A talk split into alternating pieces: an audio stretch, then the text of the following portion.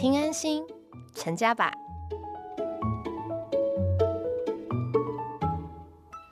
Hello，各位听众，大家好，欢迎来到今天的 Podcast 节目《听安心，成家吧》。首先，很荣幸有这个机会可以在这边跟大家线上相遇。我是今天的主持人，也是现在安心建金的行销企划，我是若以。其实呢，今天会促成这个节目啊，我本身是有一点公器私用，因为其实我进入我们履约保证的这个行业呢，基本上是还在像幼稚园牙牙学语的阶段，很多事情我都很懵懂不知。那可是常常就是朋友之间聊天啊，都会问说：“哎呀，你在哪里上班？在做什么？”然后我就会说：“哦，我在呃经纪公司，我在做履约保证。”然后有些人就是不是很清楚是在干嘛，那我就会简单介绍一下，说啊，其实简单说哈，就是你买卖房子的时候，你没有办法马上就是拿到你的钱，或是拿到你的房子，这时候呢，我就建议你一定要做履约保证，它就有一点像是你买卖房屋这个过程之中的一个保险，那。你都已经花那么多的钱去买这房子，花一点点小钱去买这个保险是一定要的配套。好，那有些人听完之后，你就哦好了解了解了解。可是他们听到的关键点有时候不是履约保证，而是什么？说啊买卖房子嘛，那就是不动产。大家听到不动产吼，跟听到金矿一样，眼睛都发亮，热钱钱潮热的要死。然后下去就问说，那你知道买在哪里比较保值吗？啊，我想要投资。哪里才会赚？然后我这时候就会觉得说，啊，哇，那是怎样？我坐在这边那边跟你主持干什么？压力很大，而且买房子的钱真是巨款。如果哈没有赚钱就算了，啊，如果赔钱，我赔掉我八辈子也不够。所以我那时候想说，刚好我的职务或是我们的产业，我们其实不是房仲品牌哈，我一开始就有讲了，所以我们没有任何品牌包袱。可是我们的客户呢，却是全台。您心中数一数二，或是讲得出口的，就是品牌的加盟主，通通都是我们的客户。那我在这边开了这个节目呢，主要就是因为。我们想说，哎，我不知道的事，那我就请专业的来告诉大家。而且我们这些加盟主啊，各自不同品牌有各自不同的特色，而且都是非常深入在地经营的。那我们呢，没有品牌包袱，也不会有所谓的品牌业绩置入，所以我们可以很客观的邀请我们的客户呢，希望透过这个节目呢，跟大家分享所谓安心成家背后的一些故事啊，一些人事物，也去开箱呢，防重业从业人员的一些甘苦谈。最后呢，也是帮助大家有这个机会可以北中南巡回，因为我们会请各个不同在地的客户，让大家更了解整体的房地产的市场。然后甚至呢，希望我们的专家可以给我们一些买卖屋可以安心的指南跟 paper，也希望大家可以获得一点点不一样的东西带回去，然后快速的带大家看一下这个不动产业不同面向的轮廓。所以呢，今天我要来介绍我们首集的重量级嘉宾，让我们欢迎我们的住商不动产五泰房屋执行长。以及新北市租赁住宅服务同商业同业工会副理事长李正哲执行长，执行长好，大家好。那另外呢，我们也要介绍一下，可以把我们执行长大人物请到节目中的媒人，我们也要同时欢迎我们的安心建金北二区业务主管张玉伟张经理好。哎，主持人好，大家好。真的非常感谢两位在百忙之中来到我们的节目哈，那我们就快速的先想要请教一下两位认识的一个契机是什么？我们先从张经理开始好了，就是就我所知，张经理底下应该也是有蛮多认识不一样的客户，那会推荐或者是很想要让我们听众朋友可以更了解，就是我们执行长的故事的原因是什么？对，因为安心建金的客户主要的对象为加盟店跟代书成交之后的那个案件处理，就是旅保案件处理，所以有这个机会跟电东这边在做一些旅保的一个合作。之前跟李总这边其实认识很早哦，然后主要主要是我们还有一些所谓教育训练的一些交流。啊，所以也是因为这样子有更深入的一个情形。啊，主要是我觉得执行长这边在一些人员培育跟一些公益活动的部分，他琢磨的非常深，所以我才借由这个节目来去跟他这边做一个推荐的部分。是。所以蛮特别的哈，因为一般我们房仲可能就会想到直接的，就是呃房屋买卖。就是我们一般的认知。那因为这边执行长在做一些公益活动，所以可能就让张经理这边印象深刻。那这也会是我们等一下我比较继续深入谈到的主题。其实我对这一块是蛮有兴趣的哈。那我们先把主线拉回到我们的执行长，执行长可以简单跟我们介绍一下过往的工作背景，什么时候进入了这个产业，然后进来了多久，然后有没有什么样的原因是让你觉得说我要自己来开店？OK，好，那我来分享一下哈。我这辈子的正职的工作哈，就是防重业，然后我是一退伍哈就投入了防重业哈，从一而终。哎，对对，因为我自己的父亲哈，他的身世其实是非常的坎坷哈，他没念过书，他甚至连自己的名字哈都不会写了哈，所以我一生出来我就被定义成穷二代了。是，哎，对啊，所以说我一直很想翻身的哈。那我在当兵的时候，快退伍之前了哈，哎，我有一个学长哦，哎，他是出过社会哈，比较晚当兵的，嗯，哦，那我就请教他，我说，哎，学长，我我我很想要翻身哈，那我到底我退伍之后我要做什么工作，我才能够翻身？嗯嗯，他就给我三个指示，哦，就是哎，你有三个行业哈，绝对可以让你翻身。哦，我说，哦，好啊，你你赶快跟我说。他说，直销、保险，嗯。防重哦，这三个，那这三个我退伍之后呢，哈，其实我都有去了解了。那最后我选择防重哦，因为我自己的个性的关系，然后我觉得还是做陌生人的生意，呃，会比较适合我的个性了哈。然后另外就是说，哎，我去了解之后呢，哎，我发现哈，哎，防重业，呃，真的蛮有价值的哈。大概有三个部分的哈，嗯，就是第一个呢。其实他是帮买方建构一个家哦，因为我们通常会觉得说，哎，房子就是房子，买卖房子而已啊。对。哦，啊，因为茫茫乌海了哈，嗯，他要找到呃适合他，因为通常买房子哈不是一个个人的需求哦，是一个家庭的需求哈，啊就会综合家庭所有成员的需求，一个综合的了哈，啊，所以不是买房子而已，其实是一个家，那家。本来就是一个大家从从小一个梦想嘛啊，所以说哎，我就觉得说啊，第一个这个对买方买房子的人其实是蛮大的一个帮助的哈。那第二个呢，其实是帮卖方哈解决他的财务问题，不管是说他是投资获利了哈，或是说他有一些资金上的需求哈。啊，其实我有一个很深刻的印象哦，这个我可以分享一下，就是当时应该是在民国。八十二年左右的时候，有一天哈，呃，我在店头值班的时候，哎，就有一对夫妻，嗯，哦，就进来店里说要卖房子，嗯，然后他就一直调查我，甚至于还要求我拿我的身份证，然后大概一周之后了哈，才把房子委托我销售，那我就蛮认真的帮他卖哈，那也大概两个礼拜的时间左右哈。就把房子卖掉了，很快。对，那当时我就很好奇了，因为我我实在看不出来他有任何想要卖房子的动机。嗯，他也不缺钱，好，然后也没有要换屋，我就百思不得其解了。嗯嗯。后来我就硬着头皮问说：“大哥啊，你为什么要卖房子啊？可以，因为成因为成交了嘛。”对。他说：“不瞒你说，哦，我儿子得了癌症，啊，需要到美国，因为没有这个药。”必须要到美国才能够治疗，好啊，所以说我急需一笔现金。哦，当下我非常的感动，哇，我的价值原来哇在这个时候显现出来了哈，我哦我我我帮助他筹到一笔钱哦，可以帮他的儿子然后治疗他的他的癌症的哈。那另外还有一个，我也感受到这个行业帮助很大，就是促进经济发展啊。你看哦，一个房子成交了，我们看起来好像。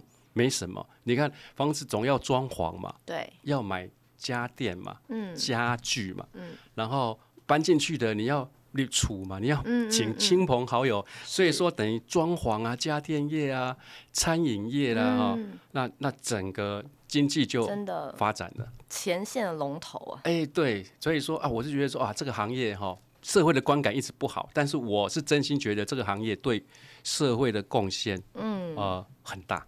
真的，真的，这是一整个配套，真的。所以就是，如果现在听众是有在灿坤，就是卖电器的，请掌声鼓掌一下哈。对，那可以请教一下执行长，一开始出来当中介就是自己开店了吗？呃，不是，我是八十一年入行嘛，当时我是在一个直营体系，当时他应该是防重业的龙头了。是，那为什么我会出来创业了哈？就是我在那家公司待了三年四个月。对。那我发现，当然大公司其实是因为它的呃制度啊什么都很完善了哈，其实是蛮安逸的一个环境了哈。但是大公司哈，难免就会有派系啦、官僚啦。是。好，那你要升迁的话，可能就是要有论资排辈啊。嗯。哦，当时我就在想，我在思考一个问题哈：如果我要干上这家公司的总经理，有机会嘛？嗯。就算干上的。我到底要花多久的时间？嗯嗯，思考的结果之下，嗯，我就决定呃出来创业啊，所以那时候就也加盟了好多个品牌了哈。那后来就发现驻商其实是最棒的一个加盟总部了哈，因为他们的文化就是爱与德哦，是蛮特殊的这样。对，然后虽然加盟店哈，等于它挑战其实是蛮大的。那学习也特别多，嗯，对，其实我一开始也加盟了，就加盟了助商了，只是说过程里面我还有加盟其他的品牌的，了解了解。对，那比较的结果其实是助商是最棒的。是是是是是，那三十年真的很久。那就像刚刚执行长有讲嘛，就是一开始自己有在直营店待过，直营店那有直营店的好处，因为他们非常有系统。然后什么东西都已经弄好，好有一套 SOP，可是箱型和弹性就没有那么大，对不对？那加盟店会变成一家店，就是自己的老板，然后自己的员工，他就是会有自己的弹性。那就我所知，执行长现在服务的区域是在所谓的五泰团队，就是我们新北市的五股、泰山跟巴黎。是的，是是不是？总共有几家店呢？目前有十一个营业据点。有十一个营业据点，那员工应该蛮多的哈。呃，员工还好，因为我们防重已经进入不是人力密集的行业了，是专业密集、服务密集啊。其实我们公司哈是蛮斜杠的哦，嗯，就是我们大概在四五年前呢哈，我们有聘请了就是纽约的一家管理顾问公司，好来帮我们导入哈一个管理系统了哈。所以说我们公司蛮多。部门的，你有时候会会看不出来说，哎，这是一家房仲公司吗？嗯，啊，我们有人事行政部啊，行销业务部、财务会计部、生产服务部，还有品管训练部，还有公关扩展部。哇，就是在这十一家店里面，对对对，都混在一起，对对，所以说是蛮特殊的一种一种经营的的形态了哈。真的，比如说像我们公关扩展部哈，我们就请到了以前台视的一个。主播的水安德，哦，他当我们的公关的副总了哈。是，哎啊，所以说我们同仁其实不只是做防重了哈，他们也有兼其他的部门的一些工作。是，哦，就好像我们今年呃有蛮多怀孕的妈妈，嗯，我们其中有几个是业务哈，他们怀孕了之后，因为就比较不方便跑业务嘛哈，那可能就会转任到别的部门啊在做这样。是超级有规模，真的跟我想象的不一样。因为我平常自己走在路上，看到路边的加盟店，我真的非常单纯的就觉得里面都是在买卖房子的人。我真的没有想到那么多。所以就是，其实假设如果他进去一开始想要呃，就是说好我要成为业绩王，就后来发现自己的个性或是运没那么顺，那他看到了某一些部门觉得不错，他也是可以有转调的机会嘛，对不对？我觉得非常的不错，跟真的很厉害，因为可能一般人会觉得转调比较适合在就是听过或者是认知的大公司，没有想到就是。哎，只是一个加盟体系出来是一家店，也可以做到那么有规模，然后甚至感觉很长期，他都可以去做他质押规划的一个转换呢。没错，没错。好，那么我再请教一下哈，我想就是听众朋友也会比较关注的问题，就是就您现在有这十一家店，然后感觉也很深入，也很在地，就您的观察。啊。您觉得五股泰山跟巴黎区目前的方式情况大概会怎么样？如果刚好听众朋友有想要出手，不管他想要卖房或是买房，有没有一些比较实际的一些建议呢？嗯，有的，就是五股泰山巴黎哈，在新北市哈，在以前的哈，以前算是甚至是像蛋壳了哈，啊，像现在有有进步到蛋白了哈。这个五台山巴黎哈，大概是半小时的生活圈，然后房价很特殊，它的每平的单价哈，从一字头到五字头都有。是，然后这个区域哈有产业，嗯，然后也有休闲，好，然后也有从化区，嗯，那所以说，因为它的单价是一到五嘛，哈，那当然就可以满足各种预算的客户这样。嗯嗯，那当然，因为房价就是这样嘛。如果说你房市是的发展，当然要靠地方的建设了，哈啊，所以因为有建设的话，当然就可能会创造嘛，对，带动一些需求，这样大概是这样。嗯，那我自己简单帮大家归纳一下，平常呃执行长接触的客户，大家会想要去五谷泰山看房子，最喜欢的原因是什么？因为目前五谷泰山巴黎哈，它它的公共运输哈，对，虽然没有直接了哈，但是因为靠近泸州啊哈、新庄啊哈，用接驳其实蛮方便的哈。那另外就是说它的公路网呃蛮方便的，就是看是不不管是快速道路啦哈，还是高速公路了哈，啊开车其实是相当的方便。OK OK，对，所以虽然它的大众交通工具。并没有到呃那么的便捷，对。可是它在自行，如果您自己有自驾，它其实是一个在您比较可以负担，尤其现在在双北嘛，我刚刚听到一字头的房价，蛮惊讶的，真的是可以入手的地方，然后轻松负担的情况之下，也可以达到便捷的生活机能，大概是这样子。是是。那呃，我了解了一下，说执行长真的非常厉害，跟非常优秀哈。得到了我们今年二零二二年度的金重奖。所谓的金重奖呢，似乎就好像是我们所谓防重业的奥斯卡大奖，然后得到了我们所谓经济业的评审团。那当初好像有全台湾哦，有。八千三百多家，其实我不讲，我根本不知道全台湾有那么多家房仲业，然后最后只有五家可以得到这样的殊荣，所以是八千三百分之五是多少趴？好，请大家自己出，因为我真的出不出来。好，而且不好像不是一个，只是你业绩很好、规模很大就可以得奖嘛，主要是他看你本身对不动产经纪业，然后跟对整个产业的提升还有价值在哪里，你真的是要有一个非常宏远，或者是你真的要有一些。看得出来，政府觉得，哎，你的存在对这个社会价值很有帮助，才可以得到这样的大奖。那我们自己讲可能有点害羞，我们请张经理帮我们稍微介绍一下这个奖项，帮我们稍微做一下介绍。其实五泰这一次那个在金钟奖得奖，不仅仅只有那个年度评审团大奖，因为包括今天他有得到不动产经纪业奖，那还有人员的不动产营业员奖，啊，其实是所谓真的一个大满贯啊，从人员。到企业到店头，几乎把这个产业最高的荣誉全部统报。而就我从旁边看来讲，其实不管说五泰这个在这几年业绩几乎都是在做倍数的一个成长。然后人那个，我觉得它比较特别是它的人员很年轻化。嗯，因为一般我在加盟店的一个拜访来讲，其实加盟店普遍的业务来讲年龄都是比较高。是哦，跟直营店比起来的话。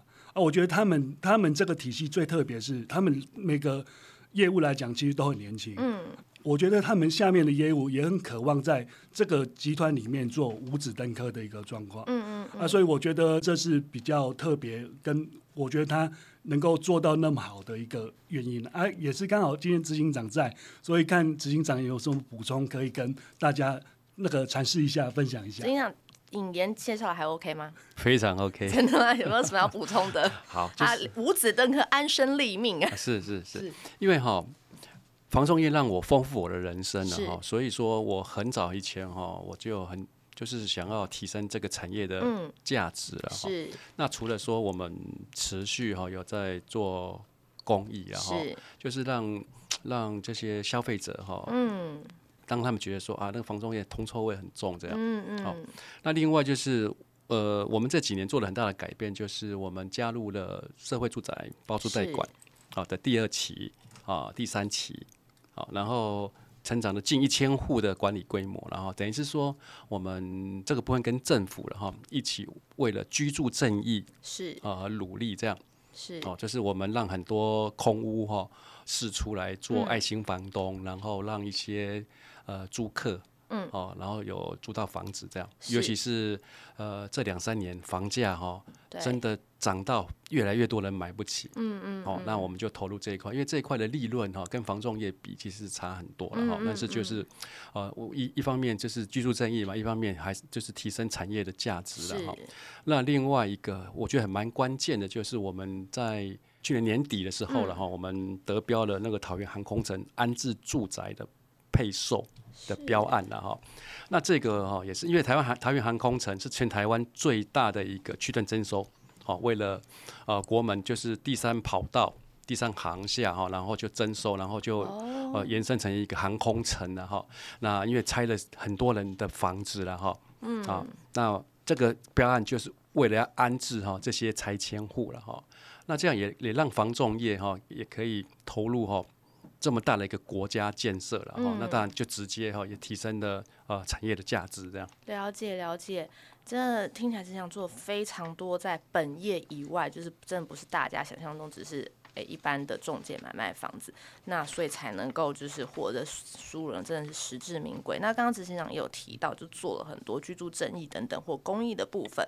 那刚刚执行长已经帮我们起了头。那就我了解，执行长在公益的部分呢，目前从事最多或是投注最多心力是在反毒这个项目，是可以跟我们讲一下，说哎，执行长做了哪一些事情，而且当初怎么会起心动念选择反毒这个这个项目这样子？OK，嗯，就是在五年前哈，我去美国就是受一个训练然后大概为期两个月了哈，然后在那边认识了一个一位妇产科医生然后，呃，他就找我聊天哈，然后约我约时间跟我做简报，我说哎，这个医生给我做什么简报了？哦，然后他就跟我讲说，他成立了一个协会，叫做台湾无毒世界协会，在高雄。刚好我跟他有缘，我们一起参加那个课程。OK，对，在美国认识这样。但我以为他他要我们捐款，但这个也是啊。我我觉得当然很爽快，因为我们呃以前我太太哈最喜欢看那个苹果日报啊，看谁可怜哈，然后就就捐点钱这样的哈。那那我当然很爽快就就捐钱了嘛哈。然后他就跟我讲说，啊，因为台北他们没有。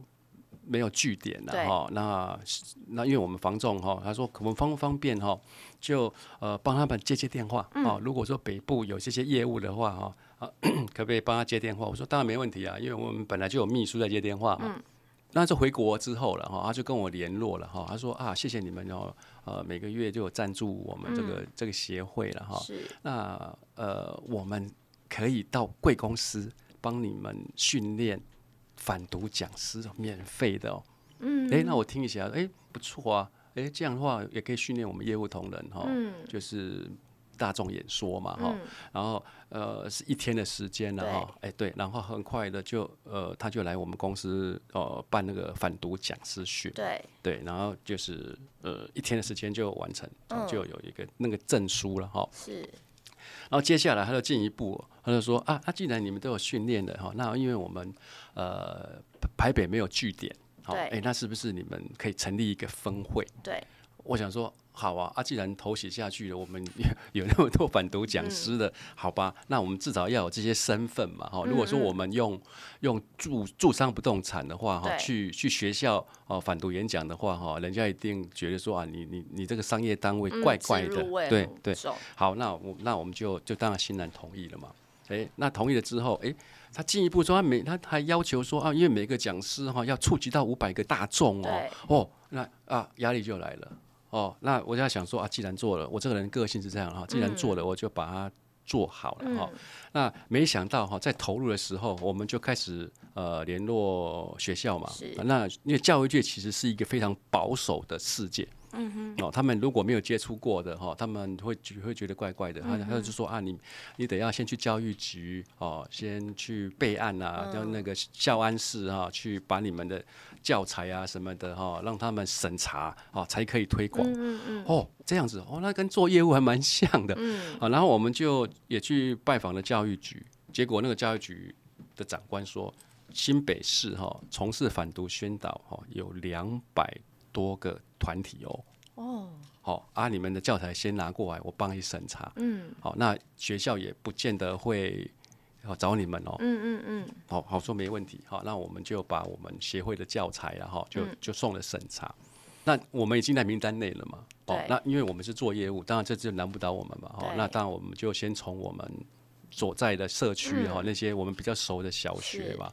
好，那我们就先呃，就啊，我们去帮你讲啊，免费的啊。好啊，从这边开始哦，然后渐渐口碑就做出来了，嗯哦，然后甚至教育局也会请我们帮忙，嗯嗯，哦，到一些偏乡啦，哈，那后来我们就做了越来越做越大，哈，各级学校、小学、呃，国中、高中，好，然后还有到军中，哦，社区，哦，其实做到现在已经接近一千场了，一千场，对，一千最接近一千场了，对，那因为我们。这种教育是很特殊的，就是因为一般哈，我有听过哈，像哦检察官也有讲反毒啦，哦警察也有讲反毒了哈，其实都是那种威吓式的了哈。嗯，那我们这种是算是属于一种赋能式的教育。嗯，哦，就是说呃，我们透过欢乐的设计了哈，所以说我们跟青少年哈，我们有非常生动的一个演讲的内容，然后有有戏剧。哦，然后在潜移默化里面哈，把反毒知识哈制度在里面，嗯，然后让他们自己决定不吸毒，嗯，啊，所以哎，这个就蛮受欢迎的，嗯，嘿，就比较轻松活泼的方式就对了，对，对对，就不是那种恐吓式，因为人对没有人希望被恐吓啊，被教条式的的教育这样，嗯。啊，所以说这个教材其实是非常成功的一个教材啊，这样。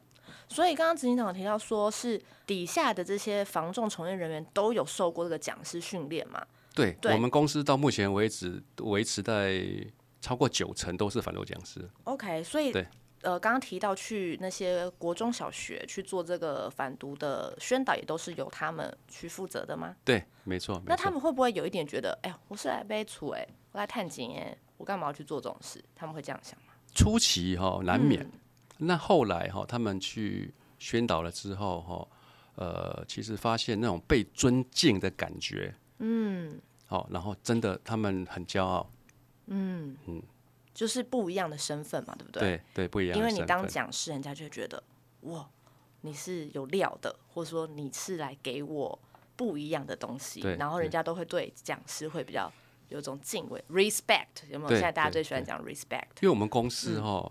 就是他们的学历哈，没有普遍都，我们还有国中生，国中毕业不爱念书的，像我自己是书也没念好，才做防重了哈。他们就是，尤其是那种入班宣导，没有哈？那进到班级的时候哈，当那个班长说起立敬礼，老师好，哇，他整个就被满足了，就觉得说啊，我我不只是做防重而已，哇，原来我的价值那么样的高，这样。哎，真的，这蛮有趣的，因为平常大概大部分都是。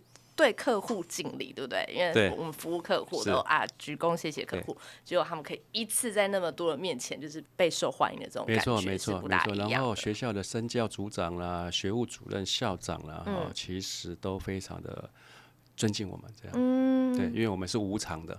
是。那呃，执行长这边有没有就是在这样子的一个宣导过程中，刚刚讲了一千场嘛？我想多多少少一定有一些让你比较印象深刻的故事。有。就是这我印象也很深刻了哈，就是我们到一个偏乡的小学哈，是学校没几没几班，然后人数很少哈，偏乡都是这样的哈。那我们因为我们演讲完之后哈，我们都会有一个课后的问卷的哈，是。那其中有一个小女孩哈，嗯，呃，她就就很谢谢叔叔阿姨，嗯，啊来宣讲，然后然后她最后画了五个图哭哭图哦，嗯，好，然后说我妈妈有吸毒。哦，我回去叫她不要再吸毒了。哇，嗨，然后这个事情哈，那后来因为学校也有看到这个嘛，我们哦，哎，学校呃就呃就联络了就是社会局，然后就就有介入这样，然后后来呢，呃，他妈妈因为女儿就这样讲了嘛，啊，所以说呃，他也就是去戒毒这样。对。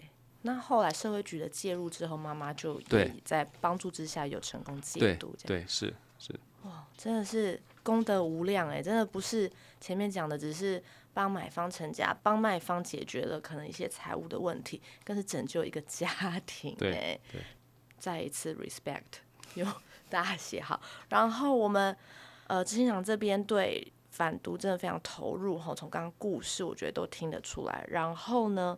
未来我知道，执行长目前正在好像已经筹备差不多有一个舞台教育基金会，对不对？对对，跟我们简单介绍一下这个基金会主要要做些什么，然后有哪一些事情是哎，听众如果觉得说蛮有兴趣的，也希望可以帮帮忙，然后投身公益，也是可以跟我们做一下互动这样。OK，嗯，好，其实我们已经开始了，就是哎，应该是去年年底吧，啊，就是已经正式获得这个身份了哈，就是那个跟政府机构申办成功了哈。是。那个缘起也是说，因为我们到各级学校嘛，哈，是，那才发现说，哎，教育其实是真的是蛮重要的，嗯，好，那不管是我们到偏乡了哈，或者是说到市区哈，哎，我们有发现哈，其实教育资源其实是有落差的，嗯，那所以我们其实就是要从全能教育了哈，就是各级哈去呃。奖励那个老师啦，哈，或是说，呃，学生啊，如果有落差的话，我们有一些弱势的哈，我们是不是说我们去补助他这样的哈？嗯。那当然，大学的话，我们当然我们会加强啊房地产的教育了哈。是。那另外就是说，呃，也让这些各级的学校哈。呃，很早呃就发现说，哎，防重业也投入这一块，这样也也让他们在很小小年纪的时候哈，就发现说，哎，其实防重业并不是他想象这样，就是说提升了之后了哈，把这防重业的饼做大，那未来他们啊也会呃投入了房地产的行业这样，嗯嗯嗯，大概呃有有这些的目目目标这样，所以基金会已经开始运作了嘛，对不对？对，开始运作，我们开始有一些。奖学金啊，哈，然后我们有一些呃赞助啊，都有，甚至于呃，我们今年也有也有机会赞助那个，因为疫情哈，那个台北交响乐团哈，他们也是很蛮艰困的了哈，那我们今年也可能会赞助他们这样。然后就是我们目前是先优先从国中国中这边开始这样，我们针对呃几个国中哈，我们有一个。预算了哈，是，就是说，哎，是不是给学生如果说有一个进步，进步奖啦，哈，然后弱势的话，我们就是也也支援他一些经费，嗯，啊，或是说老师呢有一些好的提案，但是因为毕竟申请那政府公部门的预算没那么容易嘛，哈，那我们我们用民间的力量哈来支持他们。是是是，真的非常谢谢，就是执行长这边就是对。公益的投入真的很深很深厚呢，就是取之于社会，真的是彻底落实执行回馈于社会。那最后我请教执行长最后一个问题哈，对执行长来说，您觉得安心成家对你的意义跟价值在哪里？OK，好，呃，因为家哈是每一个人最初的记忆，嗯，那也是我们最终的归宿了，哦，是。呃，那房仲业其实我们常常讲说，房仲业中介是冰冷的房子了哈。嗯。那有一个问题，大家可以思考一下，说是什么让房子变成家了？人。其实是爱。哦。是爱让房子变成家。是。所以呢，你有多久没有对你的家人拥抱跟说爱呢？多久呢，张经理？我觉得不只是不要说听众啦，连我自己算是有半从业人员，我今天都听到了。